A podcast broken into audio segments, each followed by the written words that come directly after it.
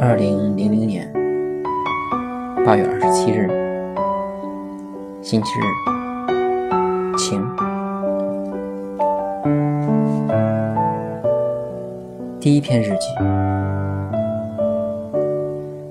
日记。我决定从今天起开始写日记。你想知道为什么要写吗？可以封稿，因为。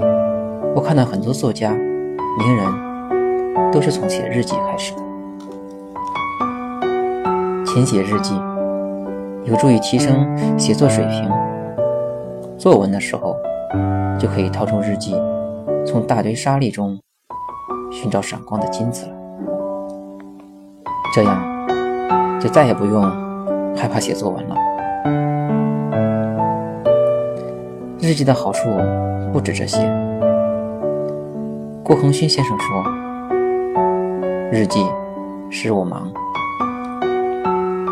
日记使我累，日记使我疯，日记使我富，日记使我贵，日记使我善，日记使我美。写日记有益。”当然，写日记还有治病的功用。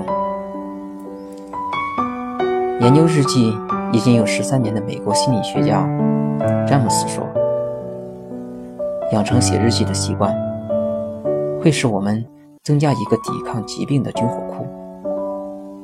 因为写日记可以把危险的压力发泄掉，进而加强你的免疫系统，改善你的健康。”当你把烦恼与心事忠实地写在日记中之后，你会发觉整个身心都轻松了。这就是写日记最大的好处。